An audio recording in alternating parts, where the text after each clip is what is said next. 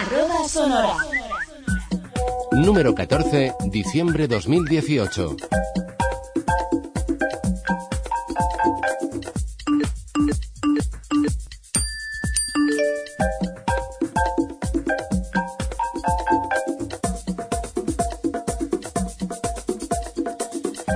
Ya estamos, un número más aquí en vuestra revista favorita, en arroba sonora, esa revista de tecnología que cada tres meses os acompaña bien en vuestras casas a través de CD o bien en el Club 11. Ahí os la podéis descargar y a fe que os la descargáis, porque he de deciros que somos un año más la revista más descargada del Club 11. Así que muchísimas gracias a todos por estar ahí, por descargaros la revista y por tenernos presentes cada tres meses.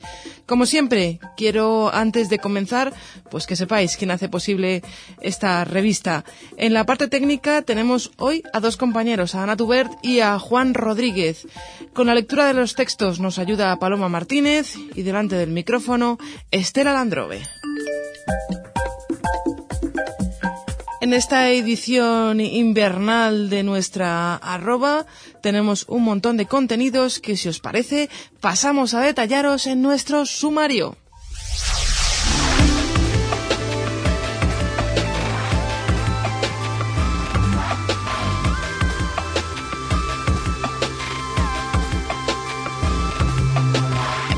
Primer lugar, vamos a charlar con nuestro compañero de I+D, Marcelo Vilevich, porque nos va a hablar de la aplicación Movistar Plus, porque parece ser que con ella ya podemos lanzar a nuestra televisión películas en Audesc. No podemos hacer mucho más porque el reproductor de momento no es accesible, pero bueno, algo es algo, algo es algo. En la pista número 3 tenemos nuestra sección al microscopio y como hace frío en estas épocas del año hemos pensado que por qué no damos a conocer un termostato accesible desde nuestro iPhone. Estamos hablando del termostato Netatmo que nos permite subir y bajar la temperatura de nuestra calefacción, de nuestra caldera, programarla y hacer un montón de cosas que con Luis Palomares vamos a ir descubriendo. La pista número 4 la ocupa nuestra sección en tres palabras, noticias que han aparecido en los últimos tres meses en diferentes medios de comunicación, digitales o no, que nos han parecido interesantes y que os las traemos a vuestra arroba. En la pista número 5 hablamos con Manolo Álvarez. Y vosotros diréis, ¿quién es Manolo Álvarez? Bueno, pues ni más ni menos que el fundador del portal manolo.net. Seguro que aquellos que os gusta la tecnología sabéis quién es, es un referente, ha venido de Puerto Rico, ha visitado ciudad y ha querido estar en nuestros micrófonos. En la pista número 6 damos espacio a vuestros correos electrónicos, a vuestros WhatsApp y os proponemos una sorpresa. Escuchadla, no os lo perdáis y participar.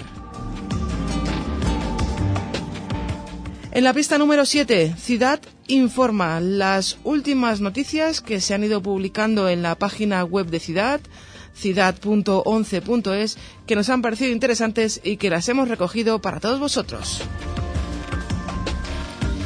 Y en la pista número 8, Rocío Casati, técnico de Vispero, el grupo que hace posible Ya os hizo un test, nos va a contar las últimas novedades del lector de pantalla YOS. Y en la pista número 9 nos despediremos de todos vosotros ya hasta el mes de marzo, ni más ni menos que hasta la primavera. Y antes de terminar, quiero que escuchéis una pista más la pista que hace mención a nuestras revistas, a todas las revistas que tenemos en el servicio bibliográfico que podéis escuchar y a las cuales podéis suscribiros. Una vez dicho esto, una vez que ya nos hemos presentado, acomodaros porque da comienzo el número 14 de arroba sonora.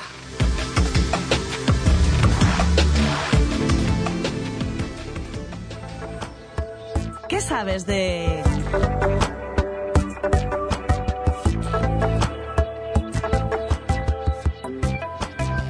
Y ahora en nuestro taller de arroba sonora vamos a charlar con nuestro compañero Marcelo Vilevich del departamento de I D de Ciudad, ya le conocéis, es un viejo conocido de la revista. Vamos a charlar sobre la aplicación de Movistar Plus. Esta aplicación está teniendo numerosos cambios, numerosas actualizaciones que la están haciendo bastante accesible para personas ciegas o con deficiencia visual. Marcelo, bienvenido. Hola, ¿qué tal? Pues encantada de escuchar y de que nos cuentes a todos las novedades de este nuevo Movistar Plus que vamos a poder manejar desde nuestro móvil, qué es, cómo funciona. Ayúdanos a hacer el taller. Querría hablar un poco de, de la historia a corto plazo, de cómo surge la aplicación por parte de Movistar. En principio lo que intenta Movistar obviamente es el acceso a su contenido por parte de personas con discapacidad visual. Lo que hacen en principio es eh, fusionar un par de aplicaciones, de manera que ahora mismo en la aplicación Movistar Plus tenemos el apartado 5S. En 5S, que es uno de los apartados del menú principal, tenemos eh, la opción de acceder a contenido tanto audio descrito como con lengua de signos. Eso ya lo teníamos antes en una aplicación independiente. Claro, ahora mismo se han unido.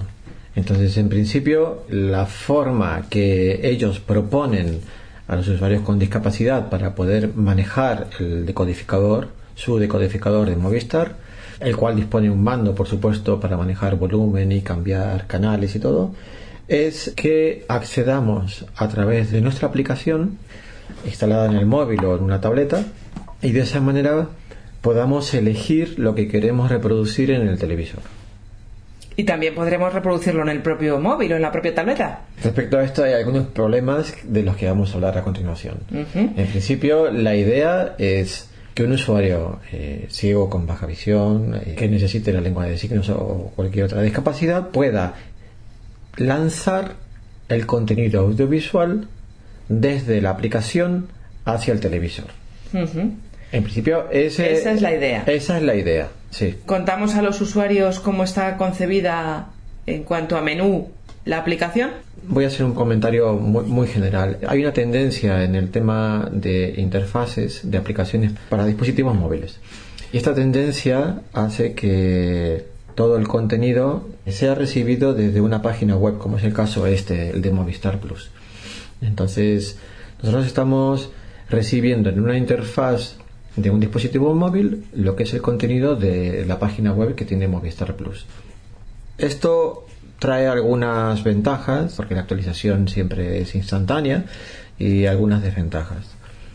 Aquí, por ejemplo, en la aplicación de la que hoy hablamos, tenemos, por ejemplo, una navegación sobre el contenido, eh, por ejemplo, películas o, por ejemplo, series o lo que sea, en unos menús horizontales, en unas listas horizontales, donde el, foco del, lector de pantallas, tanto en Android como en iOS, por momentos se pierde. Esto no afecta a una persona ciega, por ejemplo, que use el lector de pantallas, porque la, persona siempre va a oír por la síntesis de voz dónde se encuentra el foco y podrá ejecutar el contenido para poder verlo en el televisor. Ahora, si esta persona está con una persona que ve, la persona que ve no va a poder ver la carátula de la información visual que tiene ese contenido eh, multimedia a la hora de querer ser ejecutado. Hay que moverse. Entonces, ya ahí empezamos con algunas complicaciones. A pesar de que en una lista horizontal el contenido no se ve, como he dicho, una persona que usa lector de pantallas puede ejecutarlo y puede enviarlo al televisor, que ese es el objetivo de la aplicación. Pero hay otros tipos de presentaciones, en este caso se llama ver todo, que en vez de tener una lista horizontal tenemos unas listas verticales donde el contenido oculto para la persona que ve, con oculto quiero decir que el foco del lector de pantallas no se ve, o sea, lo que está nombrando, lo que está diciendo el lector de pantallas no se ve en la pantalla, porque está abajo o está a la derecha. Entonces, en otro tipo de listados esto no se puede ejecutar. Entonces ya empezamos ahí con algunos problemas.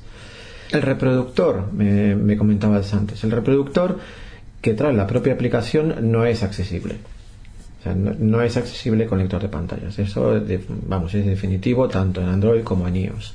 Otras desventajas que son de menor importancia, pero pero son vamos, hay, hay, hay que nombrarlas, es que por ejemplo hay algunos elementos de la interfaz, como por ejemplo el querer colocar como tus favoritos a una película o una serie que no están bien etiquetados. Entonces, por más que uno le dé a favorito o a quitar favorito, el estado del elemento siempre para el lector de pantallas va a ser el mismo.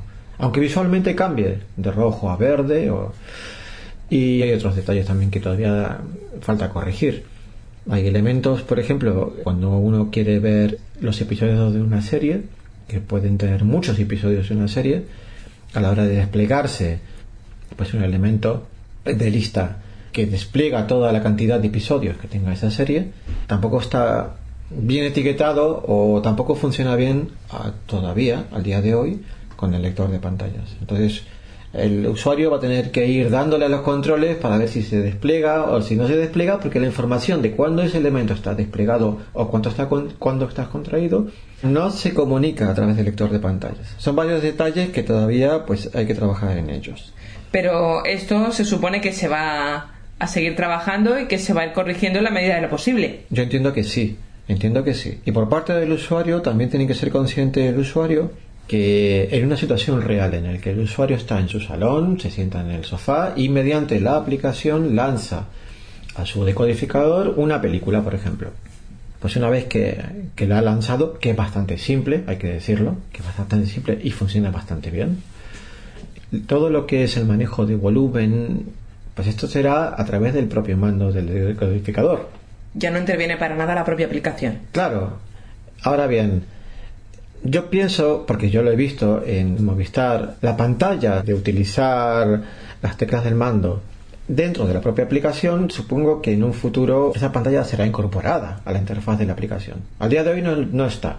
O sea, si una persona quiere subir o bajar el volumen, tiene que dejar el dispositivo móvil de lado, buscar el mando a distancia del propio decodificador para poder interactuar con los controles. ¿Podemos ver, Marcelo, cómo funcionaría esta aplicación de Movistar para que los oyentes se hagan una idea? Claro, claro. La idea sería eh, navegar hasta poder llegar al contenido Lo primero que tendríamos que hacer, Marcelo, es autentificarnos, que nosotros ya lo hemos hecho, con nuestro usuario y contraseña de Movistar. Sí, hay dos cosas que deberíamos hacer. Primero, una es la que has dicho, obviamente. Y la otra es conectar, estando nuestro teléfono conectado a la misma Wi-Fi que está el dispositivo decodificador de Movistar, pues conectarse con ese decodificador. ¿Hay que hacer algo o no? ¿Es automático? Hay que seleccionarlo. Por ejemplo, yo ahora mismo voy a... Estado fuera de casa. Vale, yo no sé si se ha oído, pero el primer ítem de menú me pone estado fuera de casa. Entonces, la aplicación ya sabe que no estoy conectado a una red wifi donde haya un, eh, un decodificador de Movistar. Entonces, en tu casa, cuando estás conectado a la misma red wifi, es muy fácil. Tú seleccionas el, decodificador y ya está. Es muy simple. Vale. Entonces, yo ahora mismo estoy navegando por el menú principal.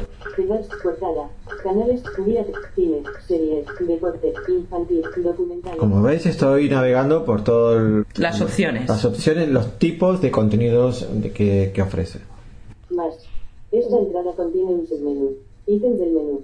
Pues entonces cuando uno llega más, accede al submenú. Música. Todos. Ítem 5S. Entonces y ahí es donde tenemos llegado, que ir. Claro, he llegado a 5S que es un subítem del menú principal. 5S, ítem menú principal. Tiene 11 elementos. Y voy a navegar por este Más. por esta ventana. Cine con apps para televisión. Cabecera de nivel 2. Vale, lo que ha dicho es cine con apps. Sí, audio descripción ADS para lanzar a tu televisión. Lo que quiere decir es quedaros con que es para lanzar al televisor. ¿Por qué? Porque para ejecutar en la propia aplicación, eh, ahí se nos presenta el problema de que el reproductor no es accesible. Método. Listado de contenidos disponibles. Rebelde entre el centeno. Ahora simplemente estoy navegando por el contenido que tiene en lo que son películas con de descripción. Básicamente es esto. Entonces, cuando yo quiero lanzar un contenido que yo he seleccionado, Un lugar tranquilo. Buscar. Ficha de contenido de un lugar tranquilo. Imagen. Disponibilidad hasta el 4. Ver ahora. Botón. Y entonces yo le daría a ver ahora. Entonces ahora mismo hemos seleccionado una película y hemos llegado a un botón que es ver ahora. Si yo le doy aquí, que en, estas, en este ejemplo que estamos dando, en este momento no tenemos ningún eh, decodificador conectado, simplemente ejecutaría este contenido. Comenzaría la película. Claro, ejecutaría este contenido en la aplicación, que como ya he dicho, no tiene un reproductor accesible. Y fundamentalmente esto es Movistar Plus para nosotros. Sí, sí, sí, sí, sí. Pues con esos datos nos quedamos, Marcelo. Seguiremos pendientes para las próximas actualizaciones que vayan surgiendo, para ver si se hace accesible ese reproductor, para ver si conseguimos que esas cositas que hay ahí pendientes se vayan subsanando. Pero mientras tanto, nos quedamos con lo que hay. Muchas gracias, Marcelo. Eh, muchas gracias a vosotros.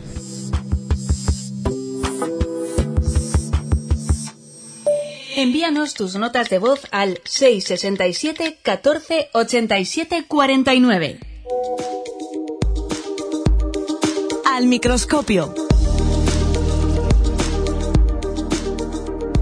Aquí estamos un número más de arroba sonora con todos vosotros compartiendo, pues hoy compartimos casi de todo, Luis y yo, compartimos cascos, compartimos móvil, un poco de todo.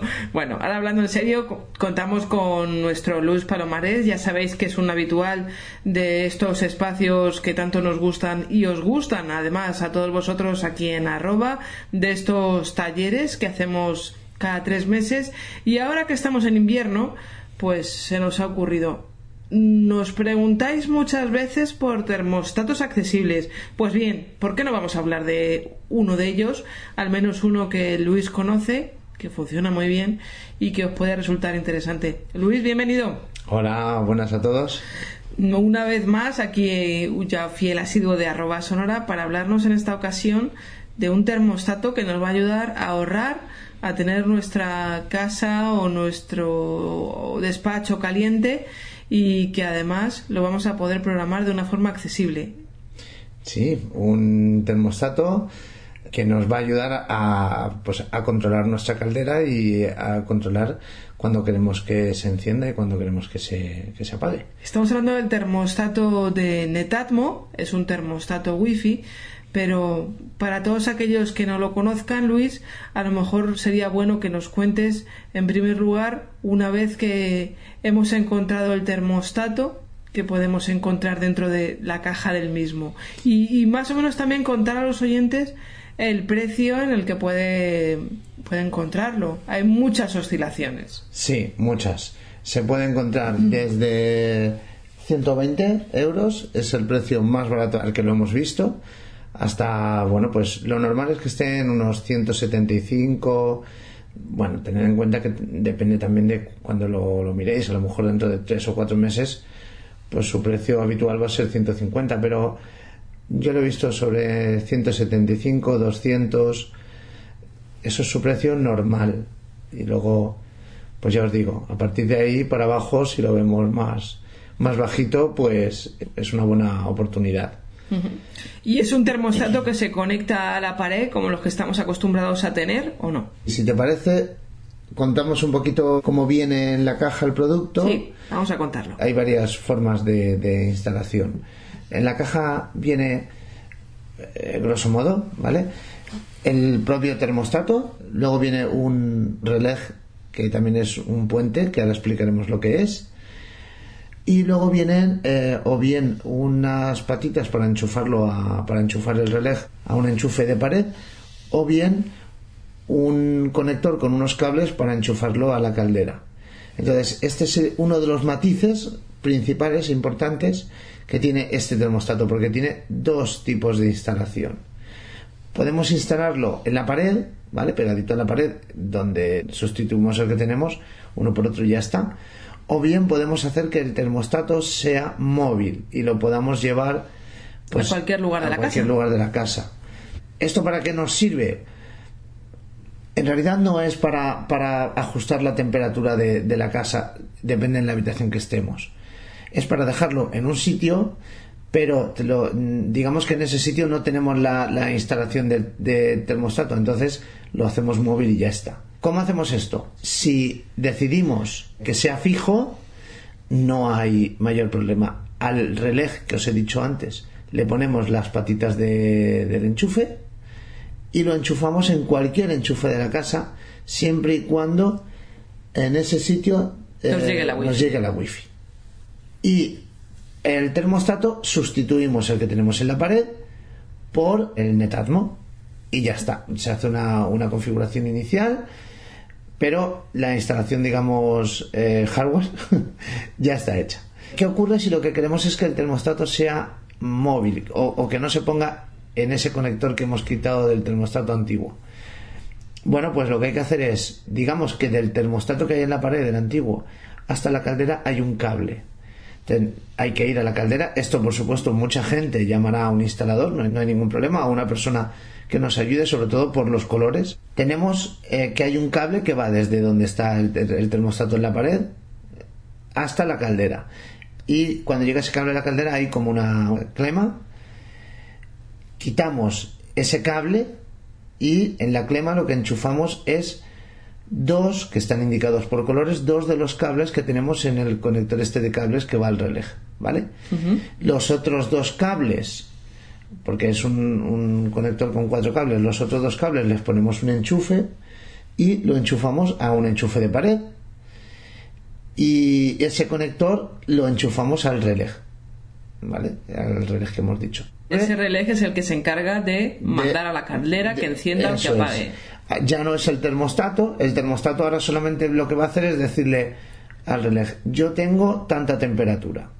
El relé es el que va a decidir, vale, si hay tanta temperatura, yo enciendo o yo apago la caldera. Entonces, importante, seguimos necesitando que donde esté el relé llegue la conexión wifi. Esto es muy importante. Si no llega la conexión wifi, no va a funcionar. ¿Por qué?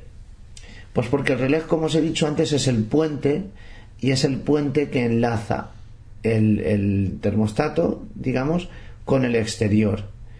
Y en el exterior que hay, pues está el servidor de Netatmo, que es donde tenemos la configuración nuestra o, o digamos que nosotros en realidad cuando decimos que queremos subir o bajar la temperatura o, o a qué temperatura se tiene que poner a tal hora, no lo dejamos grabado en el termostato, lo dejamos grabado en, En el servidor. servidor. Y el servidor es el que va diciendo, oye tú, a esta hora te tienes que encender o apagar. Una vez que ya lo tenemos instalado y ya sabemos de qué va el puente y eh, os hemos explicado un poquito cómo es el puente y la diferencia un poco en, en las dos instalaciones, ¿qué es lo que yo recomiendo? A ver, pues yo la experiencia ¿Qué es un grado, por otra parte? lo que recomiendo es que, salvo en casos puntuales, se instale, eh, se sustituya un termostato por otro, sin instalar el relé en la caldera. ¿Por qué? Pues, mm, punto número uno, porque no vamos a tener problemas o lo- la instalación va a ser mínima. Es Vamos- quitar uno y poner otro. eso es. La instalación va a ser mínima. Nos va a poder ayudar cualquier persona a poco que sea hábil con mm, enchufar dos cables que están perfectamente identificados por colores y ya está. La otra opción hay que abrir la caldera, ya puede dar un poquito más de, reparo. Y luego la opción importante que os hemos recalcado, que a lo mejor donde tenemos la caldera no hay conexión wifi y tiene que haberla. ¿Qué otra cosa debemos tener en cuenta? Debemos tener en cuenta cómo vamos a querer manejar el dispositivo. Eh, Netatmo es compatible con, los, tres asistentes más conocidos, que son Alexa, Google y Siri. Alexa es de, de Amazon. Bueno, pues con, con estos tres es compatible. O bien podemos querer manejarlo con la aplicación de Netatmo.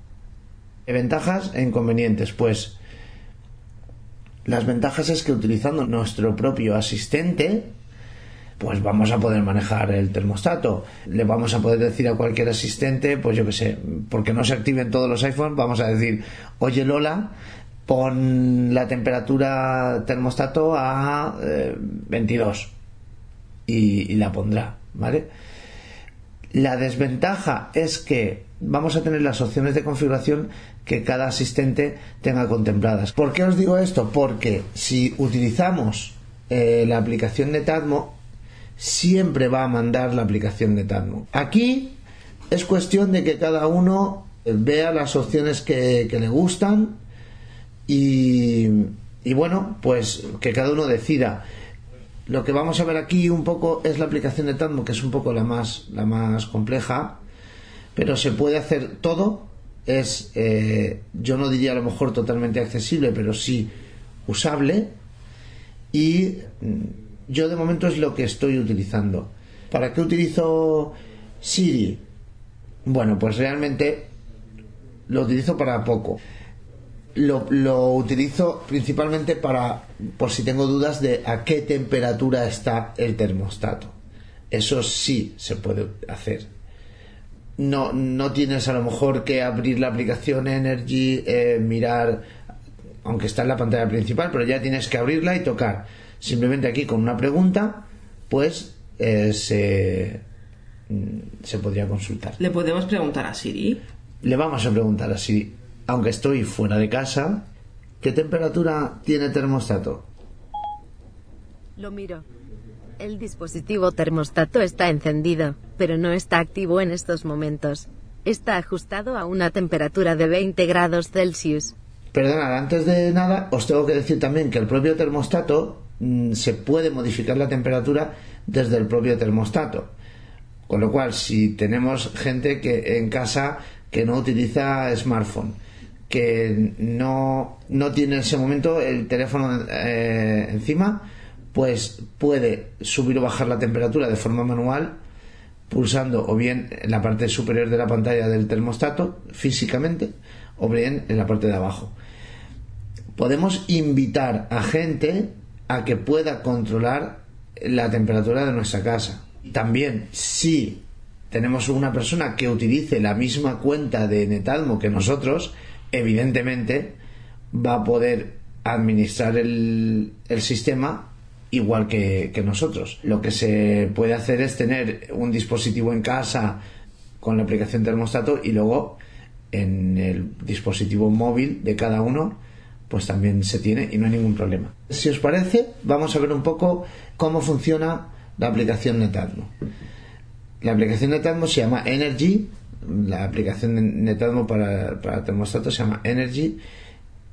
Y bueno, aquí en la aplicación de Netatmo funciona por modos, no por temperaturas. Cuando programamos una, una programación, valga la redundancia, eh, primero tenemos que seleccionar eh, los modos, a qué temperaturas es, está cada modo. Por ejemplo, podemos tener cómodo, que lo podemos tener a una temperatura, vamos a poner 23. Cómodo más, 24. Noche. Noche, 20. Ausente, 22. ¿Vale?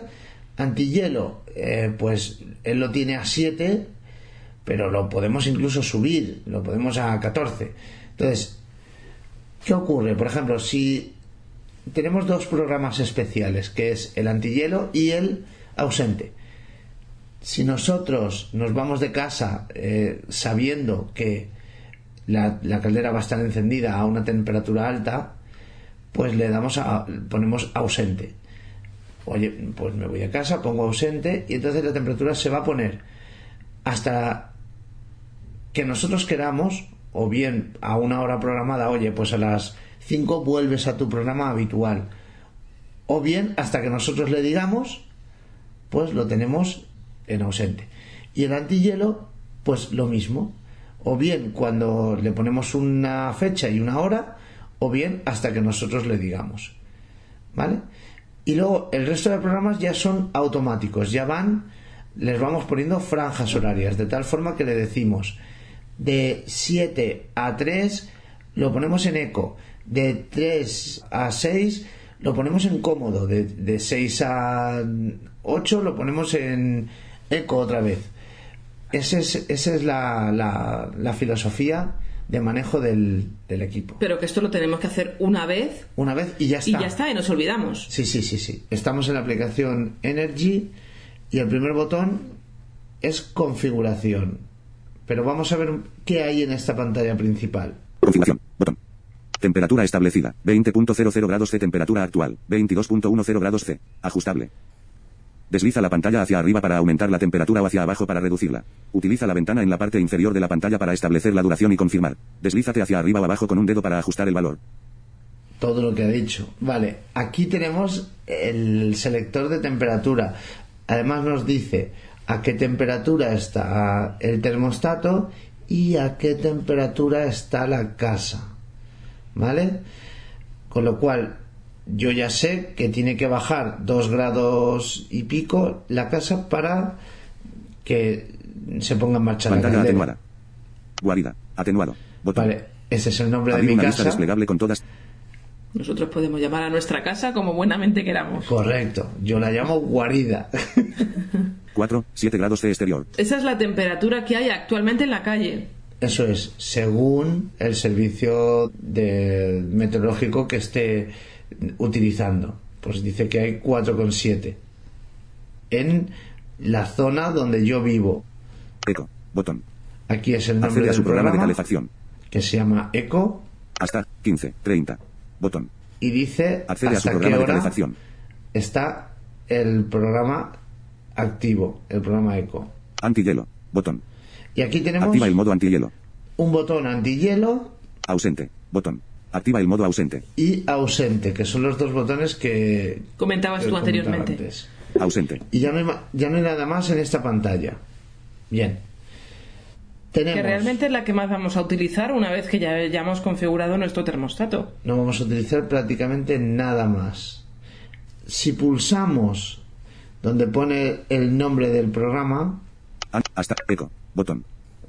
Accede a su programa de calefacción. vamos a acceder a una pantalla que es realmente la que nos interesa para configurar eh, las franjas horarias.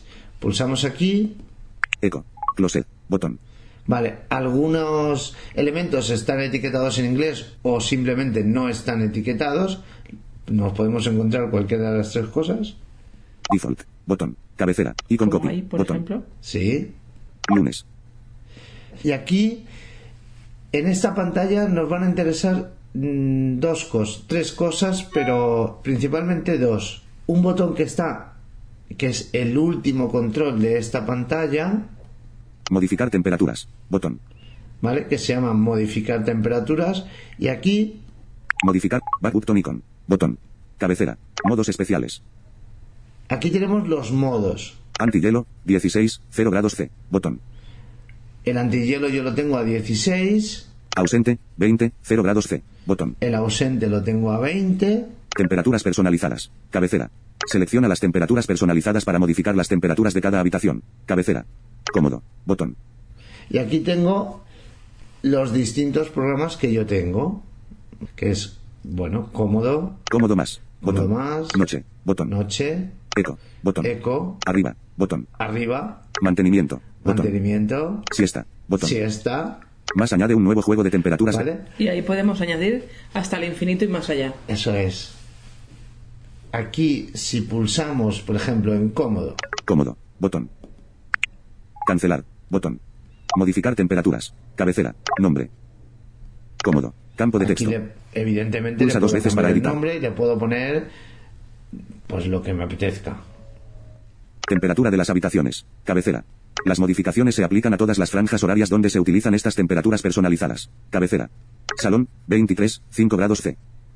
23. 5 grados. Selector. Ajustable. 1 de Vale. 1. Validar. Botón. Validar. Botón. Y ya está, no tiene más. Aquí lo que elijamos en cómodo mm, no tenemos que cambiar luego que si el lunes a tal hora, nada. Siempre que entre cómodo va a entrar a esta temperatura. Y volvemos a la pantalla anterior. Closet. Botón. Default. Icon. Luna. Disclosure indicator. Botón. Si os fijáis, estoy haciendo flick a la derecha y ha dicho lunes y ahora solamente dice botón. Botón. Botón. Botón. Un montón de veces botón. En realidad no importa. Lo que nos importa es pulsar en el nombre de cualquier día de la semana. ¿Por qué? Pues vais a ver. Bot, botón. Disclose. Lunes. Tenemos Lunes. Cabecera. aquí se abre otra ventana y tenemos siete botones que son los siete días de la semana. Lunes. L mayúscula. Botón. M mayúscula. Botón. La L de lunes, la M de martes, La X, X mayúscula. miércoles. Botón. J mayúscula. Botón. V mayúscula. Botón. S mayúscula. Botón. D mayúscula. Botón. Por eso decía que no importa en la pantalla anterior qué, día de la semana pulsar. Eh, aquí lo elegimos, lo podemos elegir. Y en esta pantalla que aparece la franja horaria del día que tenemos. Por ejemplo, vamos a ver qué franjas horarias tengo yo el lunes. La única cosa que hay que tener en cuenta en esta pantalla es que no, no podemos hacer flick desde cualquier lado porque se pierde el foco. Entonces lo que hacemos es que cuando entramos en esta pantalla y tenemos claro ya el día de la semana que queremos, el que trabajar, S mayúscula. lo que hacemos es tocar con navegación libre el- por el centro de la pantalla hasta que nos diga una franja horaria 23.5. Salón. Vale, en este caso ha dicho una temperatura, pero no importa. Y desde aquí ya sí podemos utilizar los flicks, pero tenemos que tener en cuenta que si nos salimos de la franja horaria del día, se cambia de día. ¿Vale? Entonces, eso sí lo tenemos que tener muy en cuenta. Pero esta pantalla solamente la vamos a utilizar para revisar. 15. 30. 20.0. Salón. 7. 45. 23.0. 5. 45. Esta es el- la primera hora del día del lunes, que se activa a las 25. 5.45 45. Y se pone 23.0. Salón. a 23, ¿vale? Dice salón porque yo le he dicho que la habitación en la que está el termostato es, Es el el salón. salón. Entonces, a las 5.45 de la mañana se pone a 23 grados. 7. 45. A las 7.45 va a cambiar y se pone a 20.0. Salón. 20, 20 grados. 15. 30. A las 15.30 vuelve a cambiar y se pone a, 23.5. Salón. ¿vale? A 23,5. Entonces, una vez que hemos revisado la programación, Pantalla ¿cómo atenuada. podemos cambiarla? 15. 3. Pues la podemos cambiar con el último botón que hay en esta pantalla, Añade una franja horaria. Botón. ¿vale? Y aquí lo que sí que tenemos que tener claro es qué franja tenemos por si vamos a machacar algo y qué franja queremos hacer. Fijaros. Energy. Cancelar. Botón. Añade una franja horaria. Cabecera. La franja horaria se aplicará a todas las habitaciones. Franja horaria. Inicio. Lunes. 12. Y Lunes. Selector. Ajustable. aquí 1 de podemos 2. elegir el día Deslízate hacia 12. Selector. Ajustable. y 1 de 2. la hora 0. Selector. Ajustable. y los 1 de 2. minutos. Final. Lunes. 13. Y aquí, ¿cuándo va a terminar? También el Lunes. día, Selector. Ajust. 13. Selector. La hora 0. y los Selector. minutos. Ajustable. Una hora más tarde. 2 de 2. vale. Y luego Deslízate hacia arriba o abajo con un dedo. Selecciona tus temperaturas personalizadas. Cabecera. Cómodo. Podemos elegir qué modo va a entrar ahí. No, podemos no. Debemos. Tenemos. ¿Vale? Debemos elegir qué modo va a entrar en esa franja horaria. Y con info. Botón. Si os fijáis, aquí no se sabe cuál está marcado y cuál no. Vosotros considerad que no hay ninguno y tenéis que marcar uno. El último que piquéis es el que se queda. Cómodo más. Y con info. Noche. Y con info. Eco. Y con info. Arriba. Y con info. Mantenimiento. Y con info. Siesta. Y con info. Más añade un nuevo juego de temp. Vale, no habéis visto ni ausente ni antihielo porque son especiales, están fuera de la programación. Y una vez que, Pulsa validar. Botón. Validar. Botón. Que hemos elegido ya la franja horaria y el programa de temperatura, pues le daríamos a validar. Vamos a ver otro día de la semana y veréis cómo se cambia. En esta pantalla. Bot. Lunes. Cabecera. de hecho pone lunes, cabecera. L mayúscula. M mayúscula. X mayúscula. J mayúscula. V mayúscula. S mayúscula. Vamos a ver al sábado. S mayúscula. Icon. Sábado. Cabecera. Y ya habéis visto que en la cabecera de la, de la pantalla ya pone sábado. Y aquí 24.0, salón. Ve- 10, 30, 24, 9, 30. Ya veis que el primer día, o sea, la primera hora del día es a las 9.30, ¿vale? 24.5, Y salón. se pone a 24,5. Y luego 10, 30. 23.5, salón. Quiero decir, no tiene nada que ver lo que ha- en los horarios que habéis oído antes y las temperaturas con lo de ahora, para que veáis que sí que se ha cambiado. Aquí, ¿qué podemos hacer? Por ejemplo, si lunes, martes, miércoles y jueves tenemos exactamente el mismo horario, pues aquí podemos seleccionar, Icon copy. Botón. Default. Botón. Seleccionado. Lunes. ¿vale? Podemos Icon decir, copy. Botón. Le damos ahí con copy, Icon copy. Atenuado. Lunes. Botón. ¿vale? Y le decimos el origen, Lunes. lunes, Aceptar. Botón. Cancelar. Copiar lunes a martes, miércoles, jueves, viernes. ¿vale? Y me dice lunes, martes, miércoles, jueves y viernes. Imaginaros, no, el viernes no, porque el viernes yo, como me quedo, es un decir, como me quedo viendo la tele más rato porque mañana es sábado, pues yo quiero, el viernes va a tener una programación distinta. Bueno, pues entonces solamente copio de lunes a jueves Botón. Botón. Viernes. y lo marco. Y en realidad lo desmarco. E- Esta pantalla ya os he dicho que no es muy accesible. Copiar lunes a martes, miércoles, jueves. Y aquí ya no haríamos nada más. Y ya lo único que nos queda ver es el menú de configuración porque quiero ver solamente una cosa más con vosotros. Es referente a lo que hablábamos antes de cuando modificamos algo manualmente. Bien sea con algún asistente de voz, bien sea desde el termostato físicamente, desde el aparato, o desde esta aplicación que habéis visto Temperatura establecida. Guarida. Temperatura establecida. cambiar. 20.00 grados C. Temperatura actual. 22.00 grados C. A- Desde aquí, por ejemplo, de hecho, Temperatura establecida. 20.50 grados C. Temperatura actual. he 22.00 subido grados C. grado. Ajustable. Bueno, pues Desliza la pantalla hacia arriba para aún. aquí, eh, por ejemplo, en este caso que lo estoy haciendo con la aplicación Energy, puedo decidir cuánto tiempo va a estar esta temperatura puesta. Gua- cuat- con- Es un poco do- hasta cancelar. complejo. Botón. Hasta 11. 25. Ajustable. ¿Vale? Me dice 11.25 porque es el valor que tiene por defecto, pero puedo ajustar, pero va dando los saltos que él quiere. 12. 5. Hasta 11. 25. Ajustable. Me, me explico. Deslízate hacia 11.25, arriba o abajo con un dedo para ajustar el valor. Hasta 12. 40. ¿Vale? 12.40 Hasta 13. 20.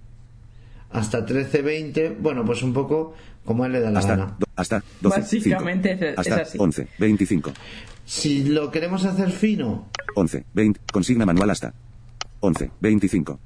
aquí que pone 11.25 deberíamos hacer un toque mantenido e ir arrastrando el dedo hacia la izquierda o hacia la derecha despacio y ajustaríamos justo la hora. Cancelar. Editar. Si Botón. nosotros modificamos la temperatura con un asistente o bien la modificamos desde el termostato, ese valor no, no se ajusta. Se pone él por defecto. ¿Dónde se cambia esto? Configuración. Botón. Vamos a configuración Botón. y vamos a modo de funcionamiento. Modo de funcionamiento. Botón. Entramos en modo de funcionamiento. Botón. Guarida. Cabecera. Anticipación. Anticipación del programa. en realidad es porque nosotros podemos decidir no te pongas en marcha a las diez y media sino que a las diez y media quiero que la casa ya tenga esta temperatura ¿vale? entonces el termostato va digamos a estudiar qué pérdidas de calor tiene cada casa y cómo gana la temperatura cada casa y en función de eso y del tiempo que haga fuera, de la temperatura que la fuera, porque también influye, pues se pondrá unas veces a las 10 y 20, otras veces a las 10 y cuarto y otras veces a las 10 y 25. Pero a las 10 y media siempre tendrá la temperatura que le hemos pedido. Duración predeterminada de los valores establecidos manualmente. Y Cabecera de aquí nivel es 2. lo que yo os decía. 02. Campo de texto. ¿Ve? Yo tengo dos Pulsa dos horas. veces. Dos puntos. 0, 120. 120. 16,1%. Ajustable. Y esto Fin. es un- Principal. Un ajustable hacia que arriba o abajo con un dedo para- decía antes que lo podemos ajustar. 02. Campo de texto. Que son dos horas. Pulsa dos veces para Vale, editar. Pero en lugar de hacerlo por el ajustable, lo podríamos hacer por los cua- campos texto. de texto que hay aquí, ¿vale? Y en realidad 120. 120. Backup Tomicon. Botón. no tenemos Modo de funcionamiento. Ver, tenemos Botón. mucho más. Botón. Pero en principio Configuración. Esto Botón. es- Carpeta media. el lo más importante, lo que más vamos a utilizar y lo que al fin y al cabo más satisfacciones nos va a dar. Además, señalar que sirve para calderas de gas, para calderas de gasoil, de madera, o sea, de leña, e incluso para bombas de calor, he leído.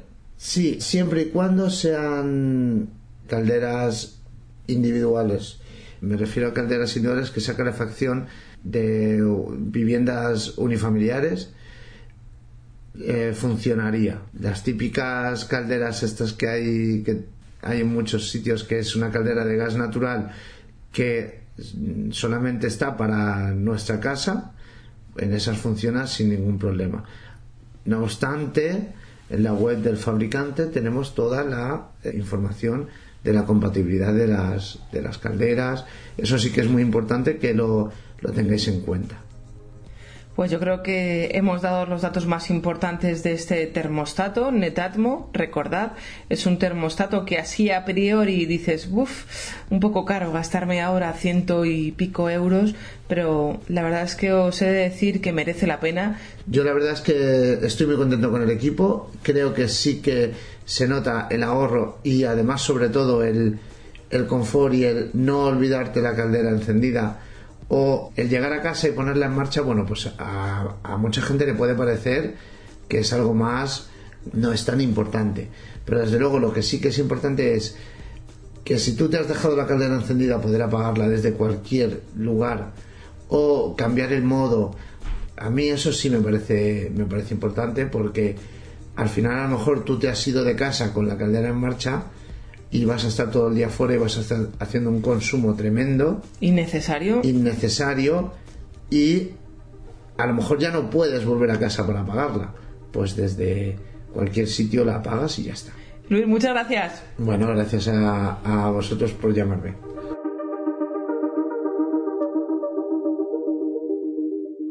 Escríbenos a arroba sonora arroba 11.es.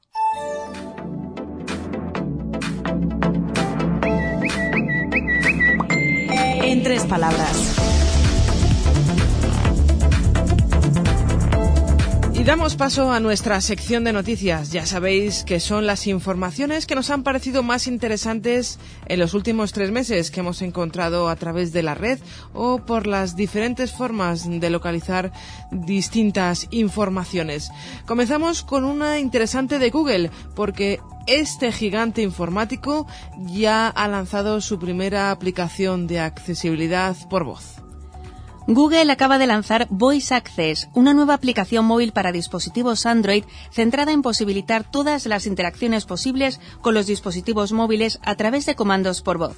Detrás del desarrollo de esta nueva aplicación se encuentra el equipo de accesibilidad de Google en colaboración con personas que presentan diferentes tipos de discapacidades. Si bien la aplicación se centra en especial a personas con discapacidades, al objeto de que puedan realizar tareas cotidianas que de otra manera les podrían ser difíciles de realizar, como pueda ser la redacción de un simple mensaje de correo electrónico, la nueva aplicación también puede ser usada por cualquier otra persona interesada. A este respecto, Google señala que la nueva aplicación también puede proporcionar valor a personas que no tienen discapacidades, poniendo como ejemplo a personas que hacen malabares con comestibles o se encuentren en medio de la cocina. Por ahora solo soporta comandos en inglés, pese a su lanzamiento global. En este aspecto, Google promete que añadirá soporte para idiomas adicionales en el futuro sin precisar más en ello. De todas maneras, la nueva aplicación de accesibilidad mediante comandos por voz, o sea, Voice Access, ya se encuentra disponible de forma gratuita en la Google Play Store. Microsoft permitirá utilizar cualquier aplicación de Android en Windows 10. Microsoft celebró un evento para mostrar los nuevos dispositivos Surface que lanzará próximamente al mercado, pero no se ha quedado solo ahí. La nueva compañía ha aprovechado dicha celebración para presentar una nueva característica que llevará en la futura actualización de Windows 10, con la que los usuarios podrán duplicar aplicaciones de sus dispositivos móviles y usarlas en sus equipos de escritorio. Por el momento los usuarios podrán tener acceso a las fotos y mensajes de sus dispositivos Android e incluso podrán transferir sitios web desde sus dispositivos iOS, aunque más adelante esta característica, basada en la nueva aplicación llamada Your Phone, contará con soporte completo para las aplicaciones de Android, aunque Microsoft no indicó cuándo llegará este interesante momento. Lo que sí ha mostrado es a un usuario usando Snapchat en un equipo de escritorio bajo Windows 10. Acorde a la publicación oficial, se pretende mediante esta nueva característica cerrar la brecha entre los dispositivos iOS y Android y el ordenador de escritorio. Lo más curioso es que esta nueva característica llega tiempo después de que Microsoft se rindiese ante la hegemonía de Android e iOS en el ecosistema de sistemas operativos móviles, donde no ha podido capturar cuota de usuarios suficiente para mantener su sistema operativo en dispositivos móviles. Si bien ya hay aplicaciones similares, el hecho de que Microsoft permita que los usuarios puedan utilizar las aplicaciones de sus dispositivos móviles en sus equipos de escritorio facilitará mucho más las cosas. Y vamos a hablar ahora sobre Aura, que es el escáner que triunfa de forma espectacular en Indiegogo.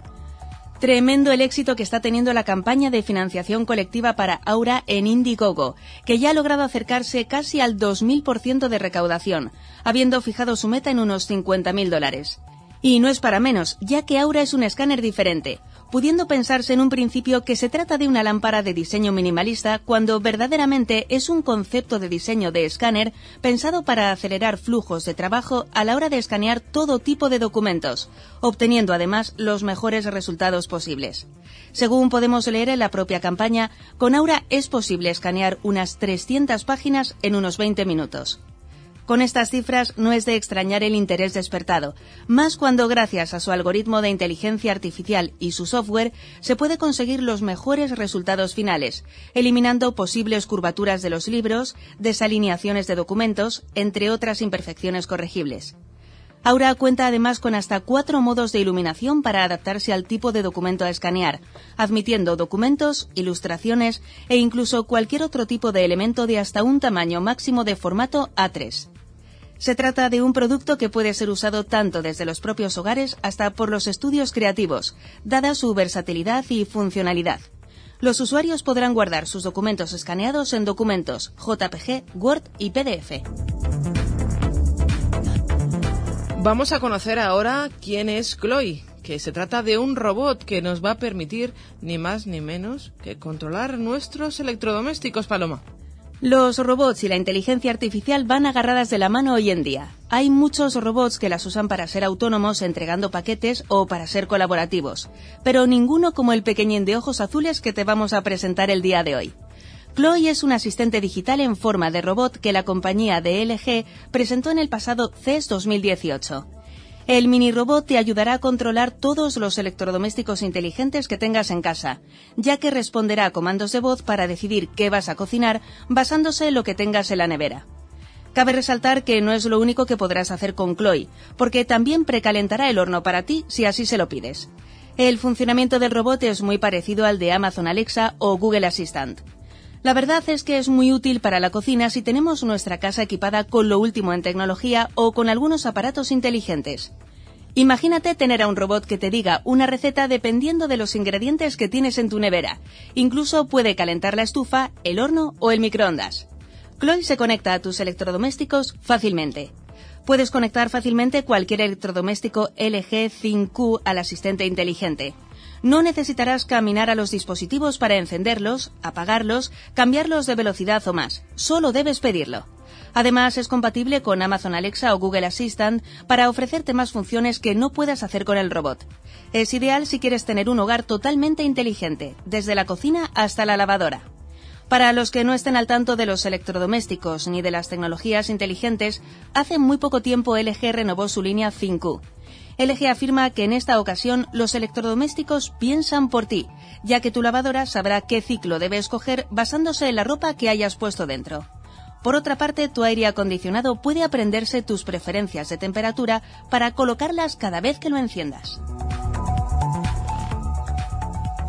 Instagram lanza funciones de texto alternativo para personas con discapacidades visuales. Instagram aspira a ser una plataforma social accesible. En este sentido, acaban de lanzar dos funciones de texto alternativo para posibilitar el uso de su servicio a todas aquellas personas que tengan discapacidades visuales.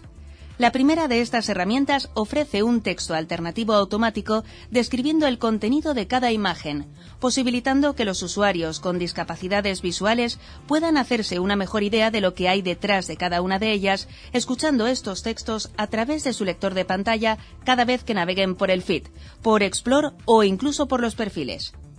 Y la segunda de estas herramientas permite que los usuarios que suban sus imágenes puedan agregar textos alternativos personalizados que puedan ofrecer una información más completa y descriptiva de las propias imágenes.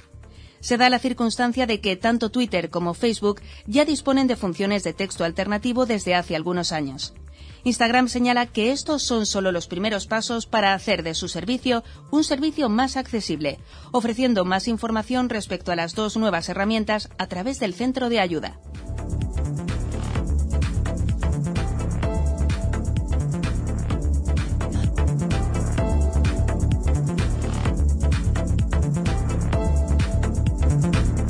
Escríbenos a arroba sonora arroba 11.es. Hoy hablamos de...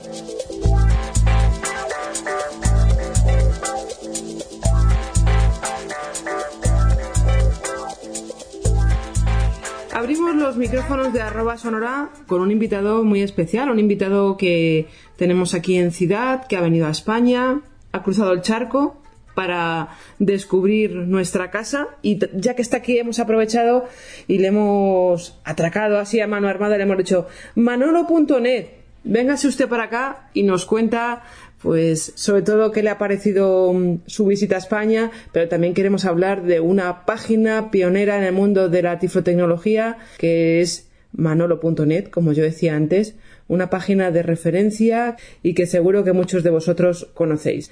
Vamos a charlar con él. José Manolo Álvarez, que es como me ha dicho que todo el mundo le conoce. Bienvenido. Bienvenido y muchas gracias por la invitación a venir aquí al CIDAD. Bueno, un placer tener aquí en nuestros micrófonos a uno de los referentes en el mundo de la tecnología y la tiflotecnología a través de esa página web www.manolo.net que cuántos años lleva ya dándonos información, programas, cuánto tiempo llevas ya con la tifotecnología en la red. Bueno, mi página la, la publiqué el 1 de agosto de 1996, así que ya tenemos 22 años. Ni más ni menos.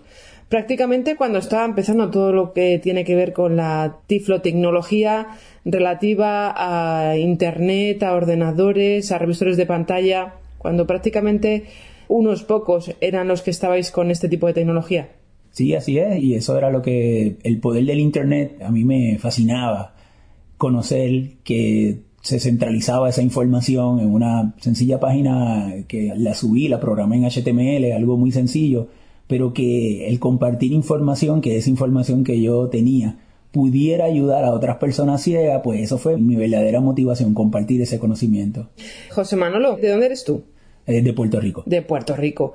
Y durante estos 22 años, que han cambiado mucho las cosas, sobre todo, ¿con qué te quedas? Con relación a mi página tengo la gran satisfacción de que ese conocimiento que yo tengo, el poder compartirlo, pero a la vez el aprender de muchas personas que también comparten conocimiento conmigo. Y yo creo que eso es uno de los grandes poderes que tiene el Internet y muchas personas no piensan que eh, puede ser algo el que tú también te puedas beneficiar. Te diría que es la, gran satisfacción de yo poder ayudar y también de haber aprender, del compartir información. Y lo más importante, el hito, lo que se ha conseguido durante estos 22 años desde tu página web, ¿Con qué te quedarías? El haber cambiado vidas a personas ciegas por medio de la tecnología, el recibir tantos testimonios de personas que trabajan, que estudian, que mejoraron su calidad de vida por un podcast que escucharon, por alguna información, por algún tutorial. Y eso realmente es eh, la esencia de lo que yo quería hacer, el, impactar esa vida, el cambiarle esa vida a esa persona, que conociera que la tecnología es una herramienta de igualdad para nosotros las personas ciegas. ¿Cuántas personas trabajan ahora en manolo.net? Es básicamente un esfuerzo que lo trabajo yo y tengo personas que colaboran de una manera muy voluntaria, pero básicamente es un esfuerzo que viene desde mi parte. Bueno, vamos a contar a los oyentes que no conozcan manolo.net que van a poder encontrar en, esa web. Hoy día puedes encontrar información, básicamente ya Manolo.net se ha convertido en un portal. Es el referente, tú entras a manolo.net y ahí puedes encontrar pues, los proyectos en tecnologías que yo he desarrollado. Muchos de ellos se pueden descargar, muchos de ellos pues puedes eh, ver video, eh, conocer de varios de esos proyectos. ¿Alguno de esos proyectos cuáles, por ejemplo? Eh, tengo desde proyectos muy antiguos como juego, juego, juego de cartas. Tengo un proyecto más reciente, un software que hice este mismo año que lo hice disponible, un software para aprender destrezas de programación web también totalmente gratuito lo puedes descargar, que se llama Inclusion Code. Eh, proyectos que yo he colaborado con otras organizaciones, pues, pues, por ejemplo tenemos un proyecto que se llama AirPlug, que es un proyecto que yo trabajé con la NASA y ese software lo, lo tenemos también disponible. Así que eh, tienes el área de proyectos, tienes el área del podcast, que es Tiflo Audio. Tiflo Audio lo tengo desde el 2008, así que cumplimos 10 años de podcast. Y ahí puedes encontrar la lista de todos nuestros episodios y, vas directamente al sitio de Tiflo Audio, que aunque es tifloaudio.com, si vas a, manolo.net puedes tenerlo. ¿sí? Tienes un enlace a la fundación. Tengo una fundación desde hace tres años donde yo enseño, promuevo el aprendizaje de destrezas de programación a, personas ciegas. Son muy pocas las personas ciegas que llegan a ser programadores y yo me he beneficiado tanto de la programación, desde la base que es Manolo hasta todos los otros proyectos que he trabajado, que pues dije, déjame entonces yo mismo servir de mentor y desarrollar herramientas y uh, centralizar, el hacerle un poco más fácil de cómo obtener la información para que más personas, no todos vamos a ser programadores, ¿verdad? No todo el mundo va a ser doctor, no todo el mundo va a ser maestro, ¿verdad? Pero sí un sitio donde tú te puedas exponer y entonces ver si esta es una alternativa, porque mientras más programadores ciegos tengamos, más promovemos la accesibilidad. Una cuestión que yo he comentado en ocasiones con otras personas ciegas. ¿A ti qué te parece, Manolo? ¿Ahora Internet es más o menos accesible que hace, por ejemplo, 10, 12 años? Ahí habríamos, habríamos que, que definir operacionalmente cuál es nuestra definición de accesibilidad porque la accesibilidad la podemos eh, suscribir a las guías, a las pautas, pues la WCAG y seguir esas guías. O podemos eh, hacerlo al acceso que yo tengo a una información que aunque la página no sigue esas guías, quizás yo sencillamente el software de apoyo, por ejemplo JOS, pues le di la H y pude llegar a la información que la página no fue accesible a la WCAG. Pero era usable. Sí, era usable. Correcto, sí, que, que, que el otro aspecto de la usabilidad. Así que, en ese sentido, las mismas software de apoyo logran ser tan poderosos hoy día, vamos a decir que ese es el hecho, que a una página que no es accesible, siguiendo las pautas, pudiera lograr que fuera usable. Si quieres, eh, ve, esa es mi, mi respuesta. Ahora, si quieres que te conteste concretamente, pues yo te puedo decir que todavía lamentablemente tenemos que mejorar en que los desarrolladores respeten las pautas de accesibilidad para que esas guías pudieran cumplir una validación. Tú estás en América, ahora has venido de visita a Europa. En cuanto a lo que has podido ver eh, de trabajo relativo a la accesibilidad, ¿dónde crees que están más concienciados? ¿En América o en Europa? Definitivamente España tiene una cultura de igualdad. Y eso tuvo, desde que yo llegué al aeropuerto, me fui al taxi, yo en, la parte, en, el taxi encontré que estaba en la parte de atrás, estaba un letrero en braille. con el número de licencia. Sí, eso, eso no se ve ni donde yo vengo, ni en los países de, ni en Estados Unidos. ¿verdad? Y eso pues es algo que nota de inmediato una cultura de igualdad. Voy al hotel, el hotel que voy, pues es un hotel que eh, es el, el Hotel Ilunion. Y de inmediato me doy cuenta que ese hotel en particular sobrepasa lo que es el, la, por ejemplo, en Estados Unidos, te estoy hablando del modelo de Estados Unidos, que es el modelo que yo estoy en Puerto Rico, ¿verdad? Luego te puedo hablar de los otros países hispanos que yo visito, que visito también países por Latinoamérica. Pero hay unas leyes. Y generalmente la empresa cumple con el mínimo de esa ley. Una vez yo llegué aquí, al Hotel Ilunion, me di cuenta de inmediato de que ese hotel sobrepasa eh, una, una legislación. O sea, ellos pues tienen en su DNA la accesibilidad como alta prioridad. Pues estoy hablando de mi experiencia porque es el, el- el hotel que visité, ¿verdad? Tomé el bus para ir al centro, pues eh, tenía el sistema parlante que me iba diciendo, ¿verdad? Sí. La- las diferentes Cierto. paradas. El mismo cuarto de hotel, volviendo al hotel, pues lo tenía en braille y lo tenía en braille al nivel de donde pones la tarjeta. Distinto, por ejemplo, a, a Estados Unidos, que está arriba, en la parte de arriba, Y tienes que andar buscándolo. tienes que andar buscándolo. O sea, eso, eso denota de que sí hay un trabajo que no es de la noche a la mañana. Pues obviamente, como persona que me encanta la historia y me encanta leer la historia y he, he leído mucho de la historia de la ONCE y de ese modelo, la primera vez que vengo a España, pero había leído mucho, pues se ve que hay un trabajo de, y una aportación de una organización que ha promovido pues la autonomía y la vida independiente hacia las personas ciegas. Eh, Manuel ha estado con nosotros, ha estado en Ciudad pasando una mañana, descubriendo un poco los entresijos, como podemos decir por aquí. Manolo, ¿qué te ha parecido esta visita? ¿Qué te ha aportado? maravillosa, muy corta, me hubiese gustado aquí estar todo el día. Conocí pues el área de, de- los ingenieros que desarrollan los softwares. Tuve la oportunidad de hablar con ellos, me demostraron varios de los softwares desde la perspectiva técnica, desde la práctica, con la línea braille. Y me ha parecido un modelo que, que debemos de emular. Su modelo acá en el CIDAD identifica una necesidad, eh, ya sea por usuario, ya sea por experto, y la llevan, la, la discuten, la llevan entonces al área del diseño y luego lo desarrollan. O sea, el resultado es un resultado que se basa en una necesidad de un usuario, ya sea en el área educativa o en las diferentes eh, áreas, en el área matemática, por ejemplo, el de los software que me mostraron, el, el editor Edico. matemático, es una herramienta, es una maravilla. Yo promuevo que nuestros estudiantes ciegos aprendan matemáticas. Las matemáticas nos ayudan el día a día a todos, pero más aún nos abren una ventana de oportunidad a que podamos aspirar en el futuro a una carrera orientada a la ciencia o a las matemáticas.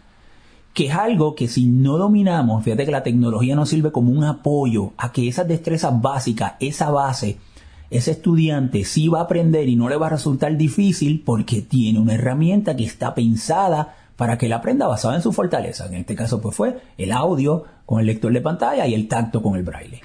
Manolo, antes comentaba yo que manolo.net es un referente detrás de ti, de tu página web o de tu portal ahora en este caso, han nacido un montón de páginas que emulan, entre comillas, a manolo.net. Eso es para sentirse orgulloso, ¿no? Sí, bueno, me, siento muy contento de que hoy día hayan tantas y tantas páginas y tantos blogs con información de tecnología para personas ciegas. Sin duda, mientras más información haya, eso va a dar mejores oportunidades a que nuestras personas ciegas obtengan información de referencia, que muchas veces es la diferencia entre utilizar una tecnología o dejarla de utilizar. Y sin duda, para mí, un motivo de, de mucha alegría el que hayan tantos recursos hoy día en el Internet.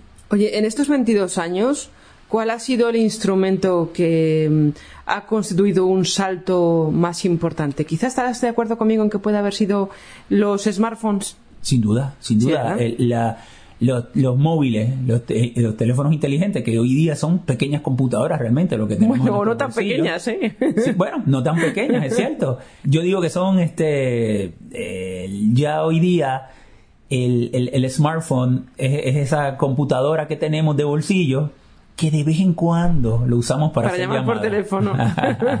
y también digo a veces en broma de que el smartphone ha cambiado el, el significado de la palabra tragedia.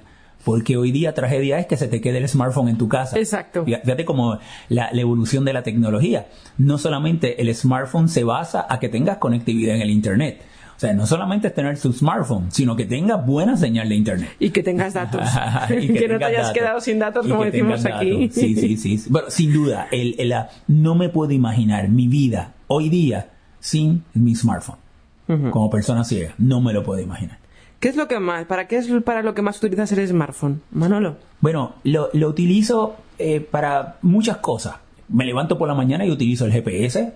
Me, me ayuda mucho, lo, lo tengo muy bien marcado para llegar caminando hasta el, metro. Voy caminando de mi casa hasta el metro. Y fíjate que el GPS es una herramienta muy útil, me gusta mucho me da mucha información, me, me, dice sitios nuevos que antes no había, pues es, los mapas hoy día constantemente se, se están actualizando. actualizando sí. sí. Lo utilizo obviamente pues para comunicación, constantemente muchas de las comunicaciones que tengo pues ya sea pues por WhatsApp o pasa por cualquiera de las redes, por Facebook, por Twitter, utilizo Twitter, Twitter es la más que utilizo, pues lo hago desde el móvil porque lo tengo constantemente conmigo. Utilizo herramientas que me ayudan, por ejemplo, para el OCR Simplemente utilizo la cámara del celular, la coloco sobre un texto y ya me comienza a leer, aunque sea identificar. El OCR era algo que era impensable en que resultara ser tan sencillo el que una persona ciega desde su móvil con esa cámara pudiera tener acceso a información. Inmediato, además. Acceso inmediato. Inmediato. O sea, yo me acuerdo a finales de los 80 cuando el Reenage, que fue una de las primeras más, te, te, costaba 10 mil dólares. Sí, sí, ¿Quién sí. podía tener acceso? Yo, yo iba a una biblioteca en la universidad que la tenía. Una voz robótica, el nivel de reconocimiento no era tan bueno. Entonces, fíjate cómo hemos evolucionado, que hoy día, con esta computadora de bolsillo que tenemos y la cámara, de inmediato podemos tener acceso a ese texto impreso. Oye, es un avance. Casi milagroso. Eh, sí, pero, y ese es el poder que tiene la tecnología, que en, el, que en las manos de la persona ciega no es un gadget, no es un capricho, es una herramienta de igualdad y de productividad. Estoy de acuerdo, Manolo. La verdad es que como usuaria ciega también firmo completamente todo lo que comentas porque realmente los smartphones y las posibilidades que nos ofrecen nos han dado en muchas ocasiones, como yo digo así de broma, la vida, ¿no? En, en, en, algunos aspectos. Y el OCR es uno de ellos. Manolo, antes de terminar, repítenos la dirección de tu portal y encantada de haber charlado contigo y nada, de aquí saldrá alguna colaboración, seguro, estoy, estoy convencida. Claro que sí, pues pueden visitarme en www.manolo.net y ahí encuentran los enlaces a todo, al podcast, a la fundación, a los software, aunque cada uno de ellos tiene su dominio, pero vayan mejor a manolo.net porque ahí encuentran todo, ahí encuentran eh, mi dirección de Twitter, de Facebook, de YouTube, todo, todo, todo lo pueden encontrar ahí de una manera centralizada. Y para mí pues ha sido un verdadero privilegio y un honor venir aquí al CIDAD. Agradezco la, invitación y uh, he aprendido mucho. Soy una persona que me gusta viajar, me gusta conocer otros sistemas, me gusta aprender de los otros sistemas y yo vengo de un sistema en particular, pero nunca, yo siempre eh, le promuevo también a mis, a mis estudiantes en la universidad que nosotros tenemos que tener la visión de poder salir de las cuatro paredes donde vivimos y conocer otros sistemas y aprender de, otro, de esos otros sistemas también. Y las cosas buenas se replican. Y en ese sentido, pues el, el, la ciudad pues, es un centro único. Todos los sitios que he viajado en el mundo, no había encontrado uno como este en particular que desarrolle con estas características y ha sido verdaderamente una gran alegría poder venir a conocerlo y, y, agradecer el trato amable de todos ustedes conmigo. Muy bien, pues muchísimas gracias Manolo y buena estancia en España y buen viaje de vuelta. Gracias. Arroba sonora. Arroba responde.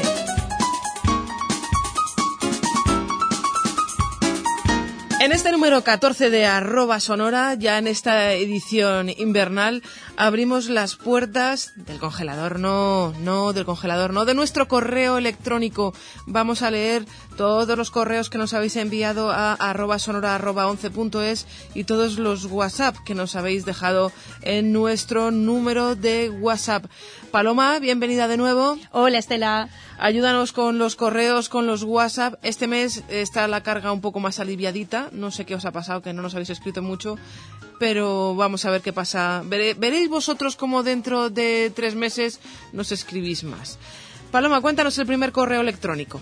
Pues nos escribe RG Magadán y nos dice así. Eh, tal vez arroba sonora no sea una publicación de consulta por tratarse de todo de actualidad tecnológica que rápidamente se verá superada por nuevos desarrollos, pero es una pena que el formato de la revista no facilite la revisión selectiva de los cortes de números anteriores. Dice que ya no puede recordar en qué números se examinaron los OCRs o el Voice Assistant de Samsung. Y también olvidaré cuándo se grabó la maravilla de las impresoras 3D. Pensando igualmente en los oyentes ocasionales o futuros, para que se hagan una idea de lo que esconde la revista, ¿sería posible siquiera acompañar al sobrio archivo zip de una breve descripción del contenido? Dice que por último, en relación a una consulta surgida en arroba responde, os cuento que el dragón Naturally Speaking sí pasa de voz a texto a partir de un MP3. Muy bien, pues muy interesante la propuesta que nos hace. Vamos a darle una vueltecita y a ver si podemos incluir, aunque sea un pequeño archivo de texto en ese fichero zip que os descargáis desde el Club 11, que por cierto, no sé si os lo he dicho, pero os tengo que agradecer a todos los que os descargáis la revista arroba sonora porque una vez más habéis conseguido que esta sea la revista más descargada del servicio bibliográfico. Y eso, sí, sí, sí, yo también os aplaudo. Eso es gracias a todos vosotros, ¿eh? O sea que os quiero dar las gracias en nombre de todo el equipo que hacemos posible arroba sonora por estar ahí, por descargaros las revistas. Y en definitiva lo que iba a decir es que intentaremos eh, buscar la forma de incluir en ese fichero, en ese fichero zip, pues un archivito de texto en el cual se incluyan pues las pistas y el contenido de las mismas y quiénes son los entrevistados. Así que muchísimas gracias por la aportación y por la respuesta a la consulta que nos hacían acerca de si el Dragon Natural Speaking traducía de texto a MP3 y ya por lo que nos cuentas, sí, y de MP3 a texto, más bien. Así que muchísimas gracias por todas las respuestas y las sugerencias. Otro correo electrónico. El siguiente es de Fernando Villalba, que aparte de felicitarnos por la revista. Gracias, Fernando. Muchas gracias. Dice, si fuera posible, le gustaría que dedicásemos un apartado de la revista a las novedades en accesibilidad que presentan los nuevos sistemas operativos de Apple, el iOS 12 y el MacOS Mojave. Bueno, pues la verdad, Fernando, es que no nos da para un apartado de arroba sonora, sobre todo porque ha salido en el mes de septiembre, finales de septiembre, y hombre, ya meterlo para este mes de enero pues nos parece excesivo, pero sí que hemos recopilado las eh, opciones más importantes que se han incluido y también las más significativas en cuanto a accesibilidad relativas a iOS 12, Paloma. Pues una de las novedades más importantes de iOS 12 es la del rendimiento. Hasta en los dispositivos más antiguos se nota una mejora en la velocidad del equipo y mayor fluidez en el uso de las aplicaciones. Otras mejoras son atajos de Siri, en el iPad se integra la aplicación Notas de voz. Y en cuanto a novedades de accesibilidad, se puede personalizar la cantidad de información al interactuar con un elemento, posibilidad de crear comandos de teclado para líneas braille y se añade más opciones a invertir colores. Esas son las funciones más importantes en cuanto a accesibilidad. La verdad que le pasa, bueno, pues como a casi todos los sistemas operativos que ya están muy, muy puliditos, ¿no? Que cada vez tienen menos novedades en cuanto a accesibilidad. Pero bueno, Fernando, para que sigas siendo oyente nuestro, que veas que te tenemos en cuenta y ahí hemos preparado la respuesta. Bueno, tenemos también un par de mensajes que nos han mandado dos oyentes a través de nuestro WhatsApp. Paloma. Pues el primero es Manuel Barragán, dice que es usuario de dispositivos Apple y le interesa la tecnología. Es un placer poder formar parte del grupo arroba sonora. Pues bienvenido Manuel y gracias por estar ahí y por ser uno más de nuestros oyentes. Otro WhatsApp. Ana Andreu también nos felicita por la revista. Muchas gracias. gracias. Ana. Y además dice que nos felicita por el contenido de la revista del mes de octubre en la que se habló sobre las impresoras 3D. Pero es que además le surgió una duda, que es cómo se aplican las impresiones en 3D para marcar las cocinas de inducción y las vitrocerámicas. No le quedó claro si luego se pega en la propia cocina para poder localizar los botones y los fogones o es una plantilla para que tengamos la ubicación del lugar donde se sitúan los mandos. Efectivamente, Ana, es una plantilla que se coloca encima de donde están los mandos y tú sabes en cada momento dónde está cada uno de los diferentes botones táctiles. Pero esa plantilla no se pega, se coloca encima. Cuando termines de cocinar, la quitas, la lavas, la guardas, la dejas puesta, lo que tú quieras. Es móvil, no se queda pegada en la vitrocerámica. Y ya sabéis, todos aquellos que os pueda interesar esta cuestión, que las tenéis que solicitar a través de vuestro técnico de rehabilitación de cada uno de los centros de la ONCE. Y bueno, ya no tenemos ni más correos ni más WhatsApp, pero Paloma, este número 14 de arroba, como estamos así eh, los meses de diciembre y enero son así meses de, de, de, dar y recibir regalos, pues en arroba sonora no hemos querido ser menos y tenemos para uno de nuestros oyentes un regalo. Un regalo por gentileza de Ciudad, un regalo que ya yo creo que el año pasado tuvimos aquí en, en arroba, también sorteábamos uno. Tenemos un Leo, un lector Leo, un lector de etiquetas para aquel o aquella que nos diga cuál es el nombre propio, el nombre propio del asistente de Amazon. Sí, sí, cuál es el nombre propio del asistente de Amazon. Ahora está muy de moda, lo vemos hasta en la sopa prácticamente, así que no me digáis que no os lo sabéis. Nombre propio, ya no os puedo dar más pistas. La respuesta la tenéis que enviar o a través de nuestro WhatsApp o a través del correo electrónico arroba sonora arroba 11.es. Ya sabéis, esas son las dos formas de darnos la respuesta al concurso. Dentro de tres meses, es decir, en el número 15, daremos el resultado del sorteo.